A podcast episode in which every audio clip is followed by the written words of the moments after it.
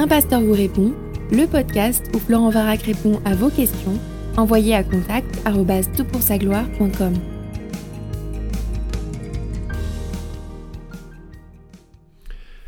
La question est posée. Dans Matthieu 12, 40, Jésus dit Car de même que Jonas fut trois jours et trois nuits dans le ventre d'un grand poisson, de même le Fils de l'homme sera trois jours et trois nuits dans le sein de la terre. Fin de citation.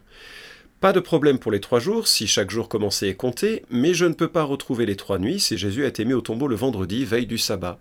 Et si je compte les ténèbres qui ont couvert la terre de midi à trois heures comme une nuit, cela ne colle pas trop non plus car Jésus n'était pas dans le sein de la terre à ce moment-là. Alors ça ne remet pas en cause ma certitude de l'inhérence de l'écriture, mais cela me plairait d'avoir une explication en attendant le fin mot de l'histoire par Jésus lui-même. Fin de la question.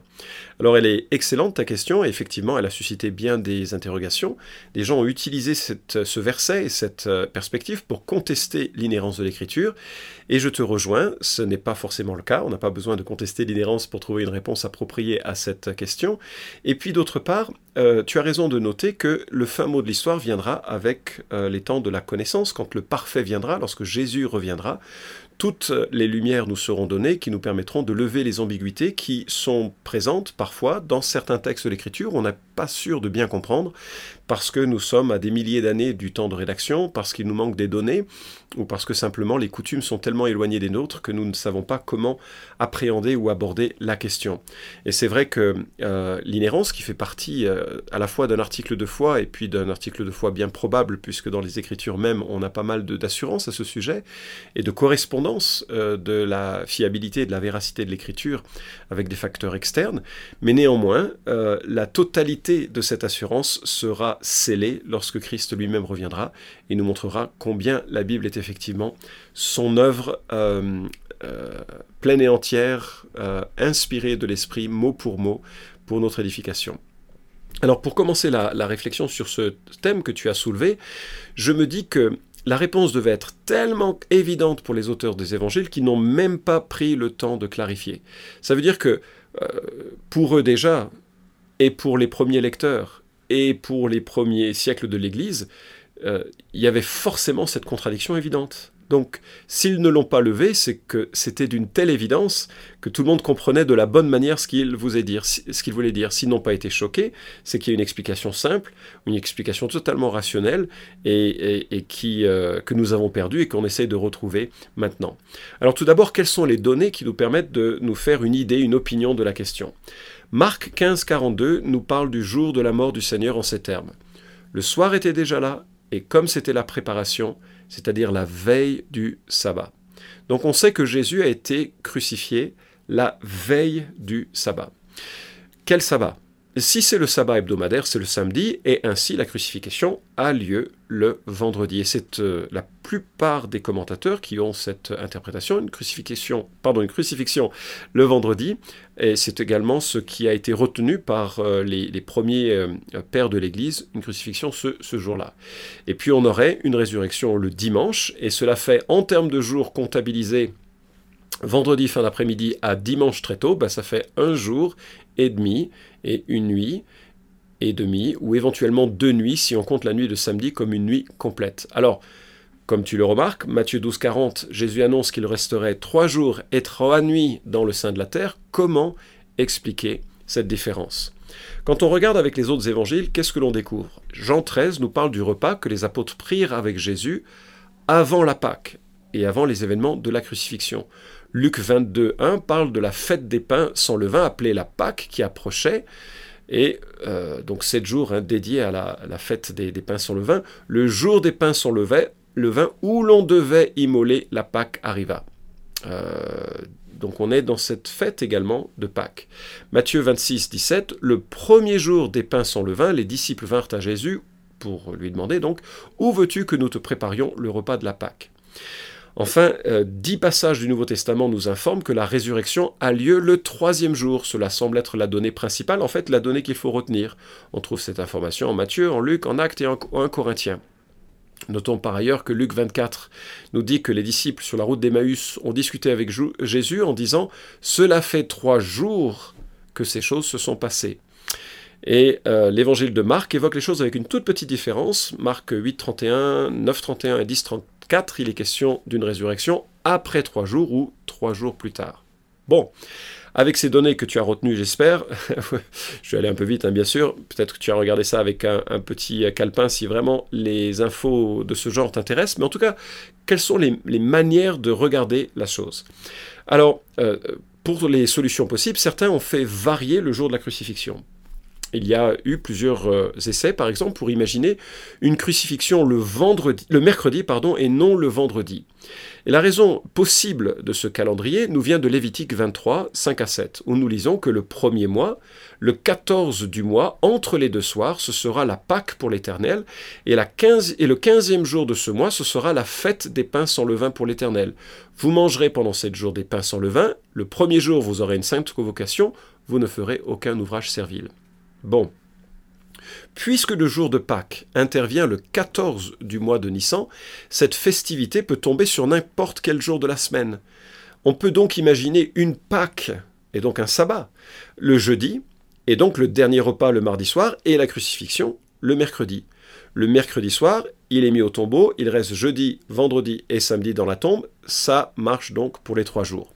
Alors ça c'est la thèse euh, récente, hein, enfin alors la thèse elle date déjà de, pas mal de temps, certains ont, joué avec ces, jours, mais récemment euh, Gérard Dugelet a eu la gentillesse de m'envoyer son livre qui s'intitule Jonas et la Pâque juive du 14-15 Nissan 3790, là il utilise le calendrier hébraïque pour euh, poser la date, tu le trouveras en vente dans les librairies chrétiennes, et il défend vigoureusement une crucifixion le mercredi 5 avril de l'an 30 après Jésus-Christ, il s'appuie sur les calendriers antiques. Hein. il a euh, fait un gros travail de recherche, de coordination entre les différents euh, calendriers pour euh, identifier tous les 14 du mois de Nissan entre 29 à, je sais plus, 34, 35 après Jésus-Christ, et voir les dates qui pouvaient coller et qui pouvaient correspondre aux autres événements qui, qui permettent de dater la vie et la mort de Jésus-Christ.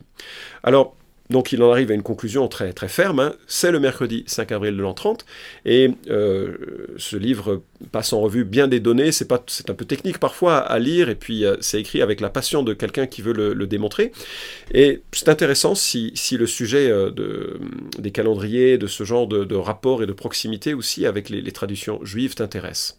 En tout cas, ça marche pour les jours, parce que effectivement, il reste dans la tombe jeudi vendredi, samedi, trois jours. Mais c'est un petit peu problématique pour les nuits, parce que l'on a mercredi soir, jeudi soir, vendredi soir, et la résurrection le dimanche matin, c'est un, peu, un petit peu juste. Alors lui, il envisage une résurrection le samedi soir, et puis euh, une résurrection qui n'est découverte que le dimanche matin, alors que les femmes se rendent au tombeau. Mais alors, si c'est le cas, c'est problématique de parler de la résurrection le troisième jour, puisque euh, le jour commence le soir. Donc le samedi soir, c'est déjà le quatrième jour. En tout cas, euh, l'accent me semble porté dans le Nouveau Testament sur la résurrection le troisième jour plutôt que sur le jour précis où a lieu sa mort. D'autres ont essayé, c'est euh, un, deuxième essai de rendre cohérent les, données bibliques, d'imaginer une crucifixion le jeudi, un peu sur les mêmes euh, principes, mais alors là on a plus de problèmes à trouver des dates euh, exactes. Avec un sabbat de Pâques le vendredi, cela donne bien trois nuits, mais cela ne donne pas trois jours, sauf si on comptabilise le jeudi de la crucifixion comme un jour complet, ce qui est assez compatible avec la coutume d'inclure toute journée commencée comme une journée achevée. Donc ce serait possible, mais là encore, ça ne colle pas avec l'ensemble des données L'autre possibilité, c'est la troisième, c'est d'ajouter une dimension symbolique aux ténèbres, tu l'as évoqué dans ta question, euh, qui sont tombées au moment de sa crucifixion. Vous savez que euh, Jésus a été crucifié de 9h du matin jusqu'à 15h de l'après-midi, et à partir de midi et pendant 3 heures, la terre s'est revêtue de ténèbres. Euh, je terminerai là-dessus ce podcast dans le sens que peut revêtir ces ténèbres qui, s'approchent, et ce serait un, peu un tour de passe-passe assez élégant mais un petit peu trop allégorique d'imaginer que nous avons là une troisième nuit et qui permette de rendre compte de trois jours et trois nuits. C'est élégant, intelligent, mais quand même un petit peu tiré par les cheveux, et comme tu le dis, ça ne prend Ça, n'évoque pas vraiment la possibilité euh, de la considérer comme un temps où il était enseveli dans le sein de la terre.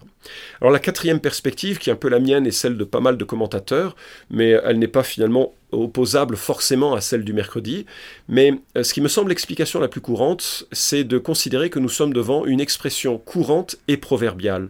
Un peu comme quand on dit euh, je te retrouve dans, dans 15 jours ». En fait, on ne veut pas dire 15 jours, on veut dire 14 jours si on doit être précis. Mais l'expression euh, coutumière est de dire 15 euh, jours. Euh, MacArthur, par exemple, dans son commentaire, dit la chose suivante. La question des trois jours et des trois nuits est souvent employée pour prouver soit que Jésus s'est trompé par rapport au temps qu'il passerait en, réalité dans le tombeau, soit qu'il ne sera pas crucifié le vendredi après-midi et ressuscité tôt le dimanche, premier jour de la semaine. Cependant, selon l'usage moderne, l'expression jour et nuit peut désigner non seulement une journée entière de 24 heures, mais aussi une partie représentative d'une journée. Passer une journée, ou une journée et une nuit, en visite dans une ville avoisinante n'exige pas que l'on y passe 24 heures. On pourrait arriver vers la fin de la matinée, repartir quelques heures après la tombée de la nuit. De même, il n'est pas nécessaire d'interpréter l'emploi par Jésus de l'expression trois jours et trois nuits comme signifiant 72 heures, à savoir trois journées entières de 24 heures chacune. Selon le Talmud, toute partie d'une journée équivaut à son tout. Ici, Jésus ne fait donc qu'utiliser une généralité bien comprise et courante. Un autre commentateur, euh, Lenski, euh, réformé luthérien, cite le récit apocryphe de Tobit qui utilise une expression similaire qui révèle les coutumes de l'époque. Et il dit, je cite, Ne mange pas et ne poids pas pendant trois jours et trois nuits. Et le verset suivant explicite euh, euh, davantage ce qui est voulu, ce qui est signifié. Puis le troisième jour, et tu trouveras ça au chapitre 3, versets 12 à 13. Et finalement, on est dans un cas de figure euh, similaire, trois jours, trois nuits, troisième jour. On est un peu dans cette contradiction, apparente en tout cas, et devant cette expression proverbiale. Lenski d'ailleurs relève des expressions similaires en Esther, chapitre 4, verset 16, chapitre 5, verset 1. Euh, je te lis les deux versets. Va rassembler tous les juifs qui se trouvent à Suse, jeûner à mon intention, sans manger ni boire pendant trois jours, 24 heures sur 24. Moi aussi je jeûnerai, de même avec mes jeunes servantes. Dans ces conditions, j'irai chez le roi malgré la loi, et si c'est pour ma perte, je périrai. Le chapitre 5, verset 1 se fait l'écho de sa démarche. Quand le troisième jour fut arrivé, Esther, revêtue des insignes de la royauté, se présenta, etc. Donc on a bien trois jours, trois nuits, et enfin le troisième jour. Donc tu vois, c'est une manière de parler qui était assez euh, connue. Léon Maurice, euh, qui signe un autre commentaire, écrit Les Juifs ne comptabilisaient pas comme nous. Ils décomptaient une période en incluant le début, euh, le jour du début et le jour de la fin de cette période. Ainsi, nous avons vendredi, samedi, dimanche, trois jours, peu importe que les jours ne soient pas complets. Et je cite un dernier commentaire, celui de Carson sur Matthieu, qui écrit Jonas a passé trois jours et trois nuits dans le poisson. Mais si la séquence normale de la semaine sainte est correcte, donc lui il perçoit, et je fais une parenthèse dans cette citation, il perçoit, démontre que la crucifixion a lieu à ses yeux le vendredi, il dit Jésus était dans le tombeau seulement 36 heures approximativement, puisque cela incluait des éléments de trois jours selon la manière de compter juive, Jésus a été enterré trois jours ou, pour le dire d'une autre manière, il est ressuscité le troisième jour, chapitre 16, verset 21. Mais cela ne couvre pas deux nuits. Certains défendent une crucifixion le mercredi, mais si cela permet trois jours et trois nuits, cela se heurte à une difficulté de considérer la résurrection le troisième jour. Selon la pensée rabbinique, une journée et une nuit font un Hona, et une partie d'un Hona est comme l'ensemble. Et il fait référence dans son commentaire, j'ouvre une autre parenthèse, à 1 Samuel 30, 12 à 13, 2 Chroniques 10, 5 et 12, Esther 4, 16 et 5, 1 que nous avons déjà vus. Je reprends la citation. Ainsi, selon la tradition judaïque, trois jours et trois nuits n'a pas besoin de plus que trois jours ou de la combinaison de tout ou partie de trois jours séparés. Et donc c'est un peu ma conviction, même si je suis ouvert à la possibilité du mercredi, hein, finalement, euh, euh, c'est pas fondamental puisque la, la, réalité euh, de notre foi se porte sur la réalité historique, physique, matérielle de la résurrection de Christ. Peut-être que le meilleur résumé de la compréhension que j'en ai, en tout cas de cette de ce petit ce petit mystère de Matthieu, je l'ai trouvé sur le site de Juifs pour Jésus. Rich Robinson conclut son analyse en disant ainsi, pourquoi est-ce que Matthieu cite Jonas et pourquoi Jonas dit trois jours et trois nuits? À la lumière de la discussion qui précède, je dirais que trois jours et trois nuits, c'est une variation stylistique de trois jours.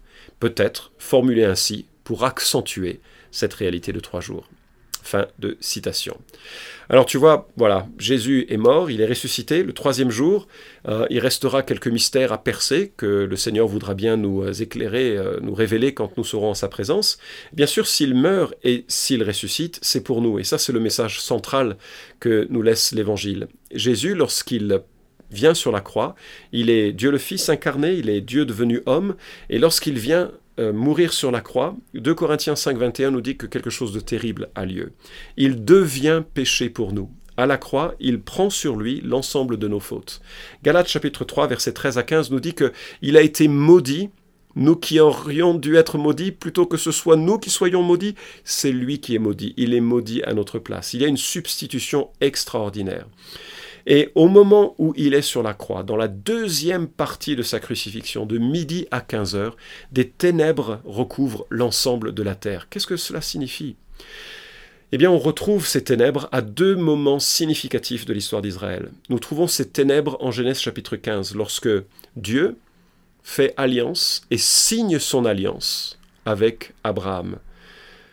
Les ténèbres sont le symbole de la présence du Père qui signe son alliance. On les retrouve ailleurs, au moment où Dieu conduit le peuple d'Israël hors d'Égypte.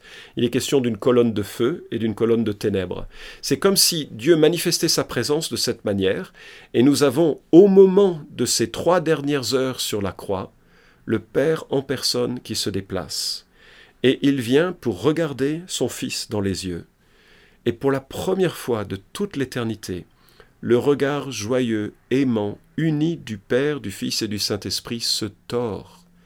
Et pour la première fois, et pendant trois heures, Dieu le Père va regarder son Fils avec toute la juste colère que méritent nos propres fautes, toutes les hontes que nous avons suscitées à notre Créateur par notre comportement égoïste, violent, méchant, et j'en passe, et j'en passe.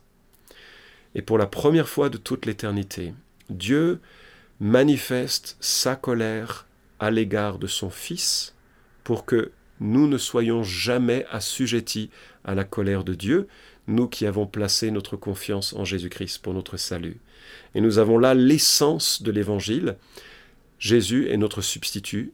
Il devient l'homme maudit, il devient l'homme maudit que nous aurions dû être, il devient l'homme péché que nous sommes, il prend notre place et il absorbe la colère divine il l'absorbe et il meurt. Mais bien sûr, trois jours plus tard, il ressuscite, montrant que, son sacrifice a été accepté. Il est exalté, reprend sa place glorieuse qu'il a laissée en s'incarnant.